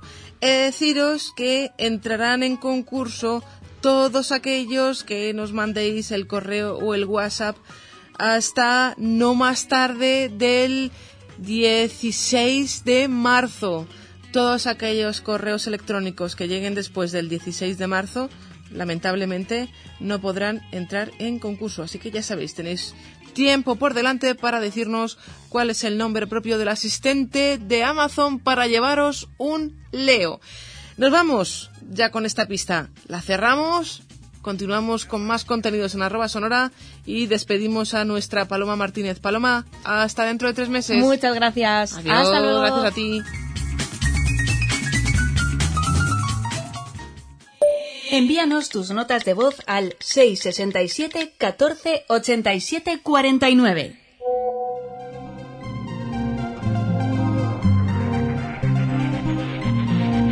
Ciudad informa.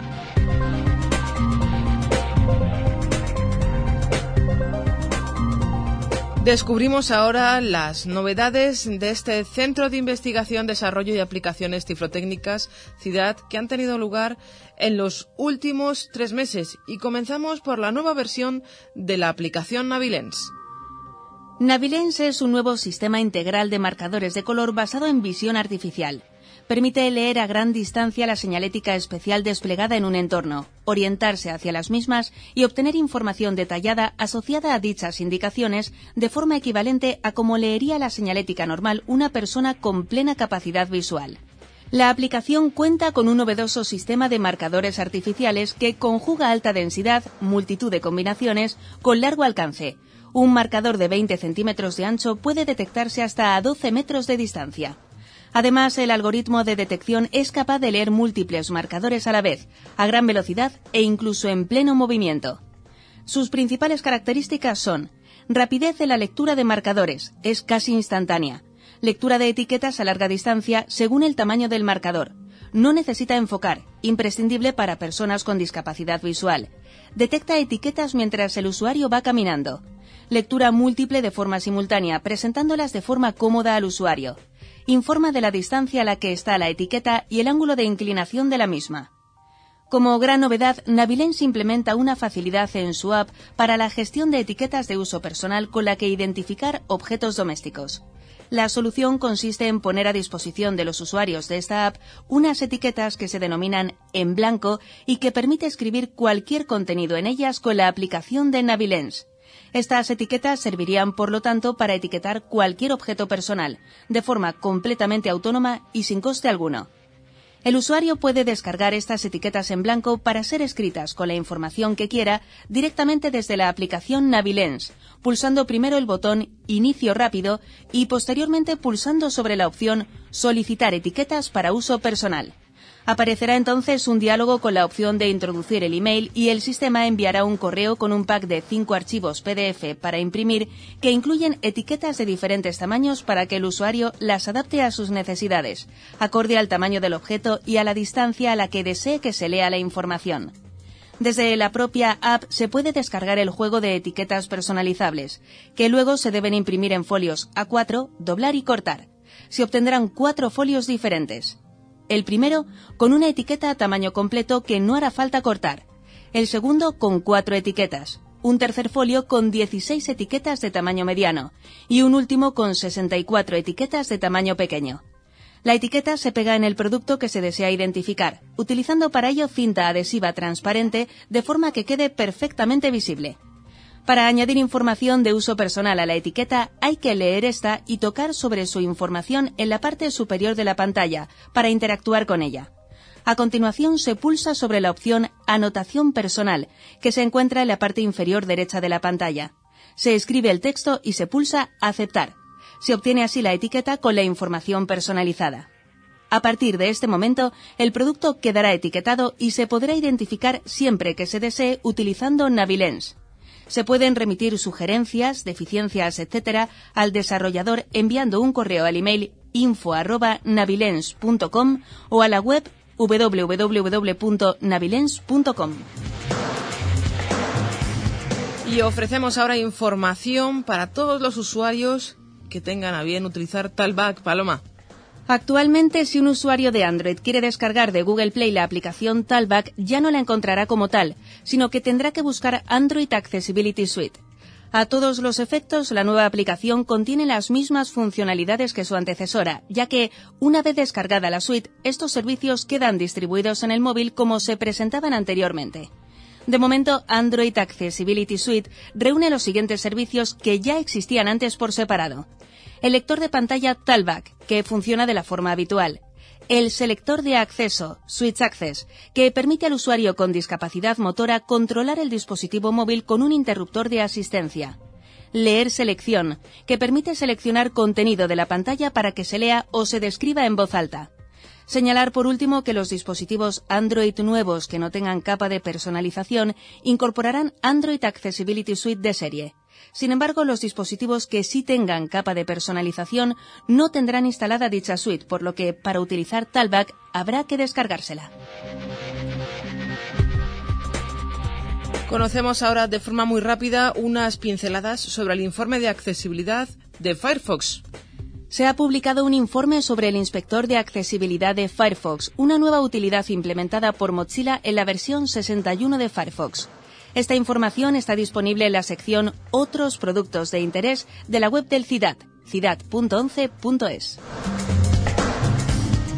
Y vamos a conocer ahora con Cristina Valero, la responsable del Departamento Comercial del CIDAD, cuáles van a ser las novedades que se van a incluir en el catálogo comercial de este centro de la ONCE de CIDAD. Se van a ir incluyendo a partir del mes de enero, o sea, en breve, para los que escuchéis arroba sonora recién publicada todavía no estarán, pero durante el mes de enero iréis conociendo poco a poco, iréis pudiendo ya tener acceso a esas novedades que nos va a presentar Cristina. Cristina Valero, bienvenida. Muchas gracias, Estela. Cuéntanos, ¿cuáles son las novedades, los artículos que estamos esperando que vais a publicar en, el catálogo de Ciudad próximamente? a lo largo del mes de enero, seguramente a mediados, sacaremos algunas referencias que llevábamos tiempo esperando. Voy a empezar por las menos, digamos, las menos llamativas y dejo el, bombón para, el final. Entonces, lo primero es que nos faltaban tres medidas de los bastones canadienses de interior, eh, que eran la de 1.17, 1.27 y 1.37, y ya, por fin, las vamos a tener disponibles para quien las necesite, que este es el interior, el de grafito de seis elementos, el chiquitín, el finito. Luego también de Ambutec vamos a recibir nuevas fundas de bastón que también nos estabais pidiendo, que es eh, una vaquera, que es muy chula, la verdad, muy modernita, y luego la de polipiel, la de, pues así, la de cuero, ¿no? Por fin vamos a tener las barajas Braille en condiciones con nuestro punto Braille revisado y aceptado y aprobado, tanto española como póker son personalizadas para la 11, para nosotros, tienen un diseño propio muy similar al habitual que ya, que ya teníamos, pero digamos con toques muy para nosotros, ¿no? Muy personalizado. Luego tenemos una nueva incorporación de unos relojes chulísimos que tienen tres botones y que lo que la esfera, en lugar de ser cromada, es de acero, con lo cual con este modelo, por un lado, simplificamos el uso, son de la marca Quero, con lo cual funcionan de la misma forma que, los que ya conocemos, pero lo que conseguimos con estos relojes, al ser de acero y no de cromado, es que ya no va a haber... No se nos van a poner feos. Efectivamente, no se nos van a poner feos, no se van a pelar, no nos van a causar alergias, con lo cual creo que de estos yo me voy a coger uno, ya por fin. Y llegamos al bombón. La Braille Note Touch. ¿Qué es? Es de la marca Humanware. Ya en el 2018 incorporamos, digamos, una hermana mayor de, o, una prima hermana de, de, este que fue la Connect 12. Pero el Braille Note lo que es realmente es una línea braille tipo anotador con tableta incrustada. Sobre esa tableta además lleva una especie de tapita que es un teclado en braille y si retiras el teclado y, y escribes en la propia tableta, táctilmente también tienes el teclado virtual en braille. ¿Qué incorpora el hecho de tener tableta? La tableta lo que va a permitir es que tú escribas en braille y la tableta te muestre el braille y lo que sería la tinta también. Entonces está pensado sobre todo para Integrador total. integrador completamente. Entonces una de las opciones que las para los que nos lo presentaban sobre todo era para educación, porque de esta manera el estudiante va a poder escribir y va a poder leer en la línea braille sin ningún problema y el profe o el compañero va a poder también entender qué es lo que está haciendo nuestro estudiante. Este anotador, super anotador con tableta, que es el Braille Note Touch, está disponible o estará disponible de 32 celdas y de 18 celdas. ¿Vale? De manera que, bueno, pues tenemos ahí las dos opciones. Vamos a ver qué acogida tiene y cómo le damos ese uso que estábamos esperando. Cristina, muchísimas gracias por habernos acompañado, por habernos ayudado a descubrir estos productos y seguro que en breve todos los oyentes de Arroba Sonora los pueden tocar y los pueden disfrutar. Muchas gracias. Muchas gracias. Escríbenos a arroba sonora arroba 11.es. Arroba destaca.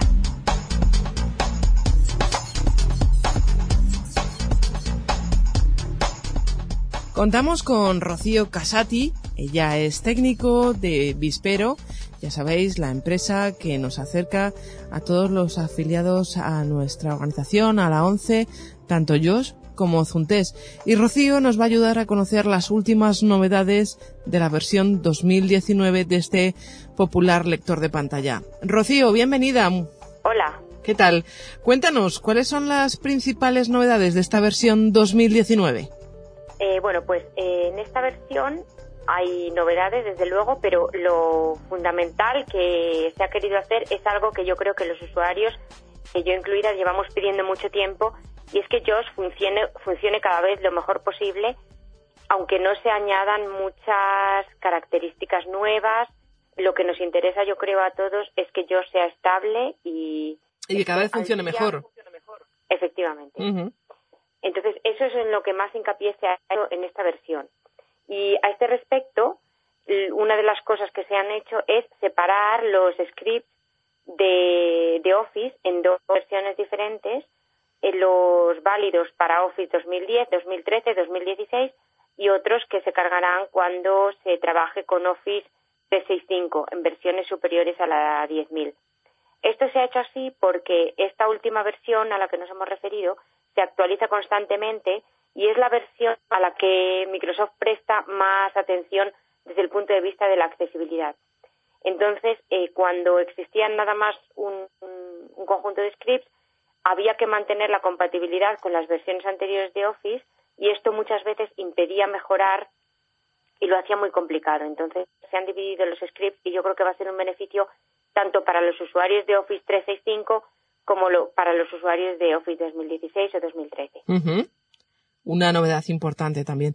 Una cuestión así curiosa es que ahora cuando escribimos una letra nos puede decir el nombre de esa letra al JAWS. Por ejemplo, si ponemos una C nos dice C Carmen. Eh, bueno, sí, esto es, es- esto es mm, No sé técnicamente realmente cómo lo llama cómo lo llama JAWS, Bueno, pero entonces, esto es deletrear fonéticamente, es algo que ya lo hace VoiceOver, que todo el mundo lo, lo, lo hemos visto en un Mac, en un iPhone, etcétera, ¿no?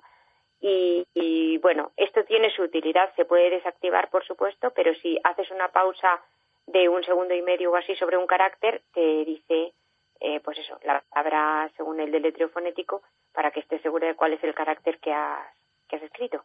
Más novedades, Rocío, que Pues podamos también destacar. para Office y para, para, bueno para otras aplicaciones se ha habilitado la detección de, de errores ortográficos de manera que hay una línea ondulante que aparece en verde creo y que las personas que ven pues la ven en pantalla entonces Josh hace un sonido un poquito extraño cuando una palabra no está bien escrita y te avisa cuan- de cuando Word o Outlook la corrigen automáticamente.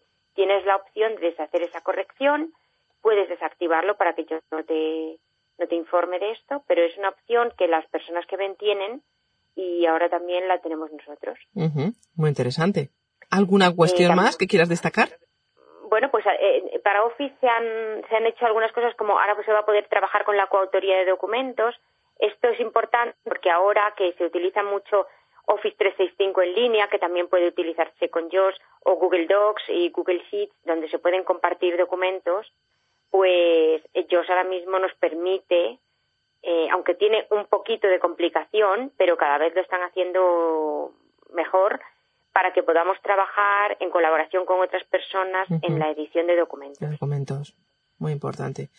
Y fundamentalmente, relativo a, a estas novedades, lo- alguna cosita hay relativa también al Esquipe, si no recuerdo mal. Ah, bueno, es que ahora, eh, digamos que Microsoft nos está prácticamente, nos exhorta a que nos instalemos Skype 8. Eh, Skype 7 todavía funciona, pero están amenazando con que dejará de funcionar. Entonces, Josh eh, ah, tiene scripts para, para Skype 8. Eh, funcionan bien, pero la aplicación tiene sus desventajas para nosotros y también para la gente que ve, porque soy consciente de eso también y hay cosas que por mucho que yo os haga es que son así. Ya no tenemos una ventana individual para nuestras conversaciones, es más feo, por decirlo así, es más un poquito más complicado de manejar, pero al menos sabemos que no es por porque Josh no haga lo que debe, simplemente es que la aplicación ha cambiado mucho, se parece mucho la interfaz a la de los móviles. Rocío, pues creo que estas son las novedades más importantes de este revisor de pantalla. Creo que no nos dejamos, nos dejamos alguna cosa, pero significativas, creo que no nos dejamos ninguna.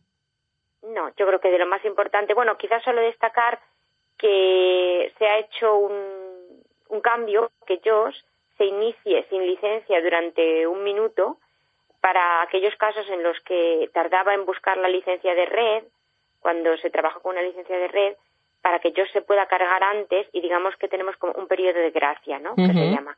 Entonces, eso es, eso es otra. eh, eh, Los usuarios en casa individualmente no lo notarán porque no trabajarán con una licencia de red, pero si alguien trabaja en una empresa o dentro de 11, con estas licencias tal vez lo note, ¿no? Que hecho se carga un poquito antes. Y yo creo que más o menos eso es todo lo fundamental. Perfecto, Rocío Casati, te dejamos ya que tienes una agenda muy apretada, nos consta, te agradecemos mucho que hayas compartido con arroba sonora estas novedades y seguimos pendientes de Jaus y de ti. Muchas gracias. Eh, Muchas gracias a vosotros. Hasta luego.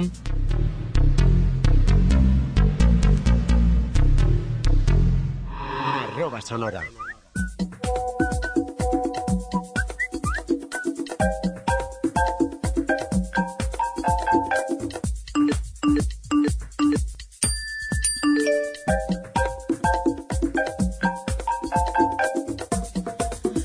Se nos acaba un año, el 2018, y se nos acaba también la revista, la revista del mes de diciembre, el número 14.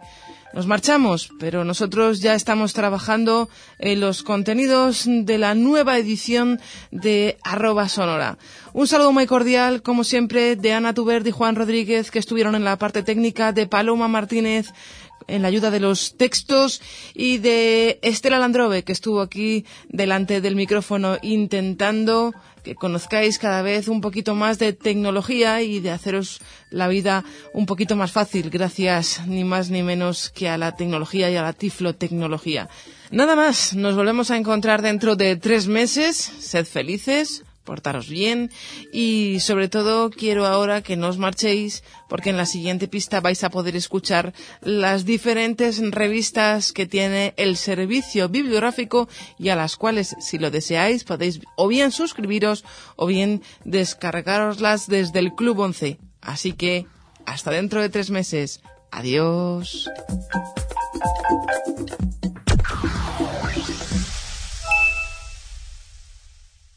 Esta publicación recoge las noticias emanadas de la Unión.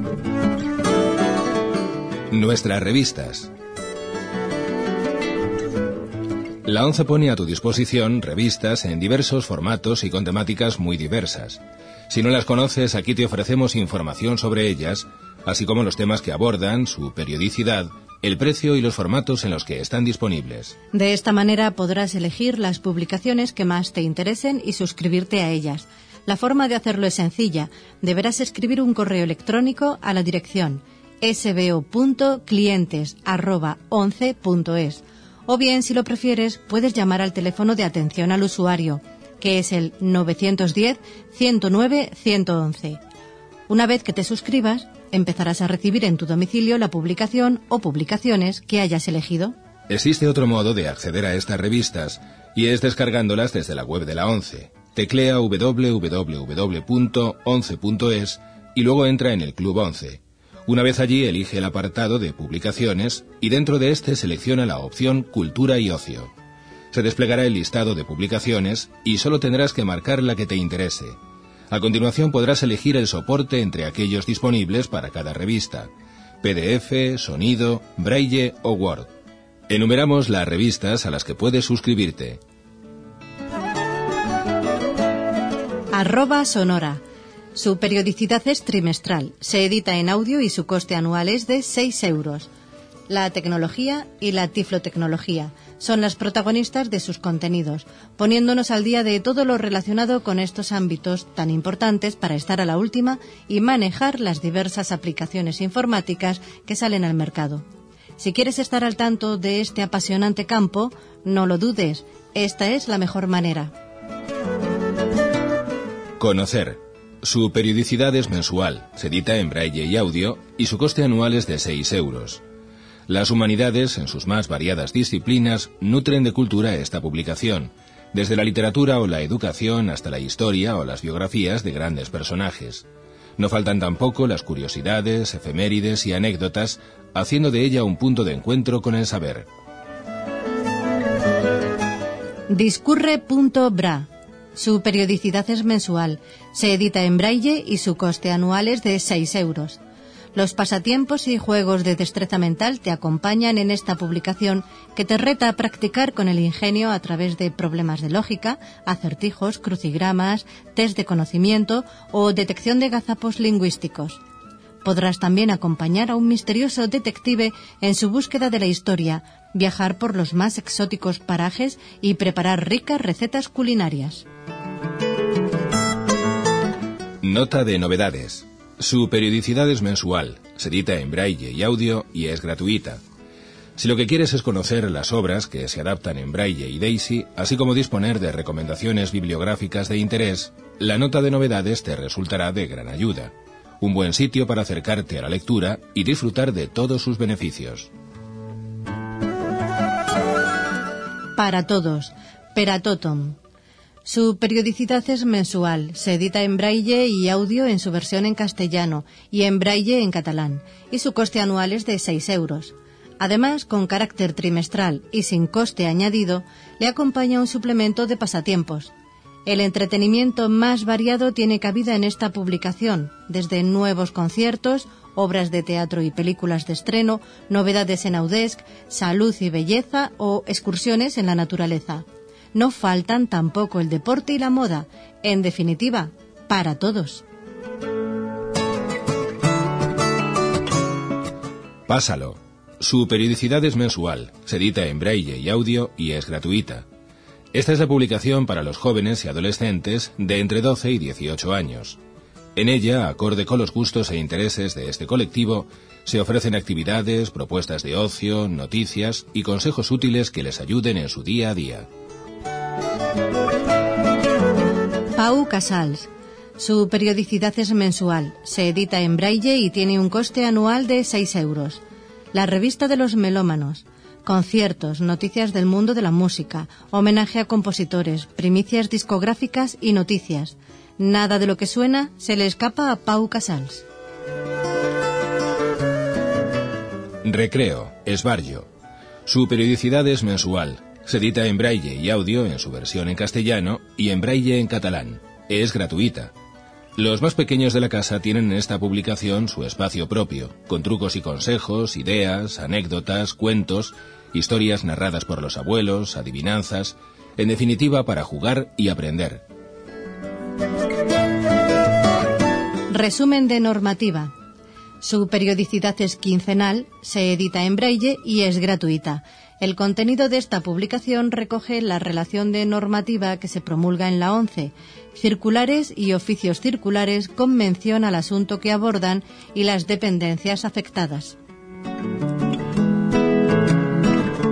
Universo. Su periodicidad es mensual. Se edita en braille y audio y su coste anual es de 6 euros. Publicación dedicada al ámbito científico en general y a los fenómenos paranormales. Todas las disciplinas de este y otros mundos las encontrarás aquí. Noticias, entrevistas, descubrimientos, efemérides, anécdotas y curiosidades.